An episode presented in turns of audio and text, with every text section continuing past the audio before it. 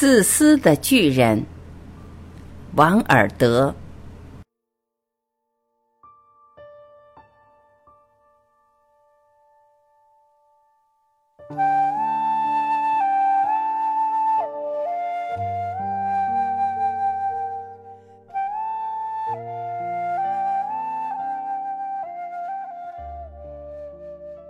每天下午。孩子们放学后总喜欢到巨人的花园里去玩耍。这是一个很可爱的大花园，长满了绿茸茸的青草，美丽的鲜花随处可见，多得像天上的星星。草地上还长着十二棵桃树，一到春天就开放出粉扑扑的团团花朵，秋天里则结下累累果实。栖息在树枝上的鸟儿唱着欢乐的曲子。每当这时，嬉戏中的孩子们会停下来，侧耳聆听鸟儿的鸣唱，并相互高声喊着：“我们多么快乐啊！”一天，巨人回来了。原来他到自己的妖怪朋友科尼西家串门去了，在妖怪家里一住就是七年。七年的时间里，他把要讲的话都讲完了，便决定回自己的城堡。进了家门，他一眼就看见在花园中戏耍的孩子们。你们在这儿干什么？他粗声粗气的吼叫起来，孩子们都跑掉了。我的花园就是我自己的花园。巨人说。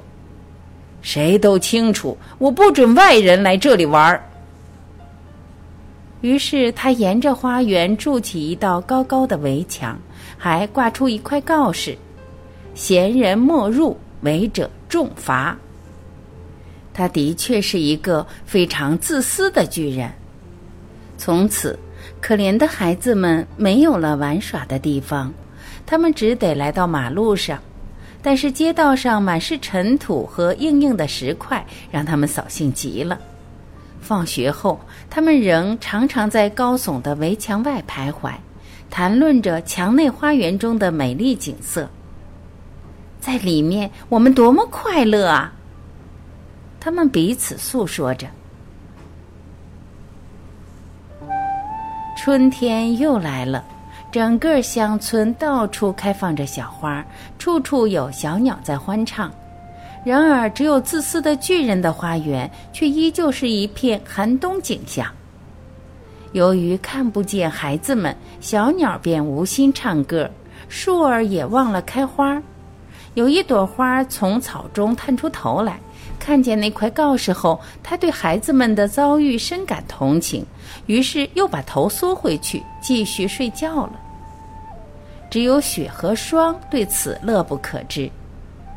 春天已忘记了这座花园，他们叫喊着：“这样我们可以一年四季住在这儿了。”雪用它那巨大的白色斗篷把草地遮得严严实实，霜也让所有的树木披上假装。随后，他们还邀来北风和他们同住。北风应邀而至，穿一身毛皮大衣，他对着花园呼啸了整整一天，把烟囱管帽也给吹掉了。这是个令人开心的地方，他说：“我们还得把冰雹叫来。”于是冰雹来了，每天三个钟头，他不停地敲打着城堡的房顶。房上的石板瓦被砸得七零八落，然后又围着花园一圈接一圈的猛跑起来。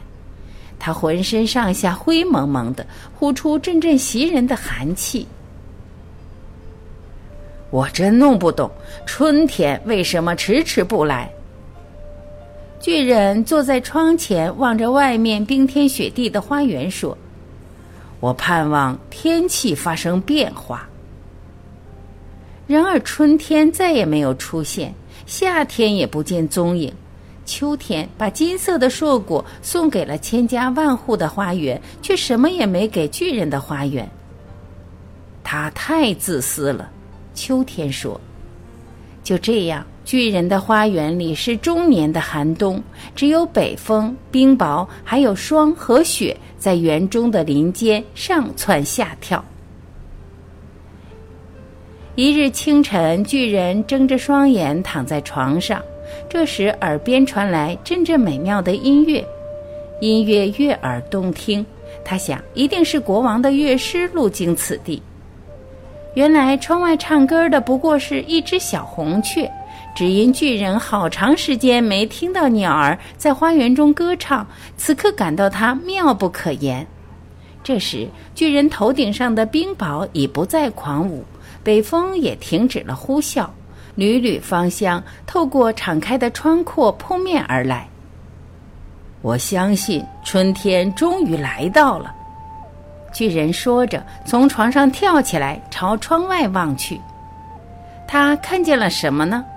他看见了一幕动人的景象：孩子们爬过墙上的小洞，已进了花园，正坐在树枝上。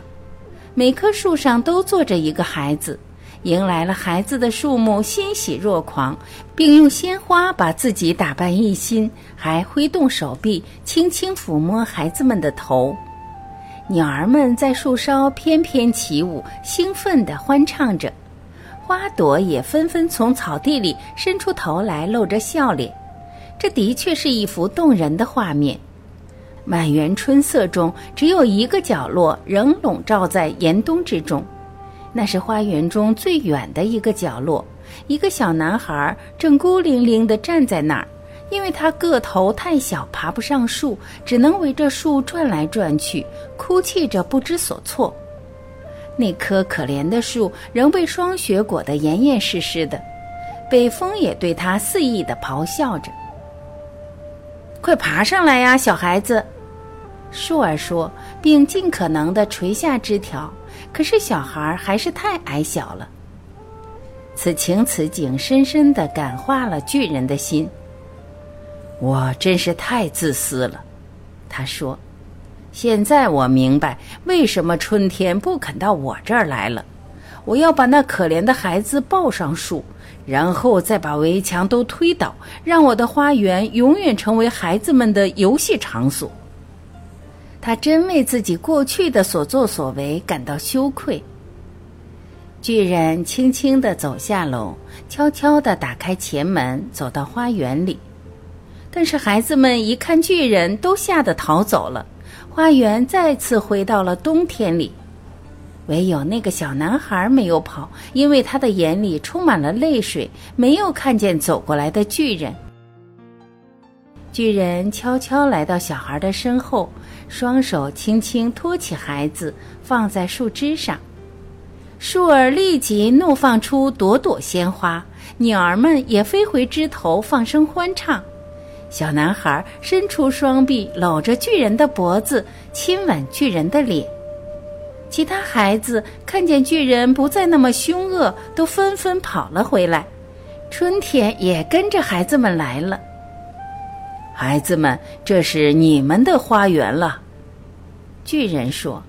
接着，他提起一把大斧头，把围墙通通给砍倒了。中午十二点，人们去赶集的时候，欣喜地看见巨人和孩子们一起在他们所见到的最美丽的花园中游戏玩耍。他们玩了整整一天。夜幕降临后，孩子们向巨人道晚安。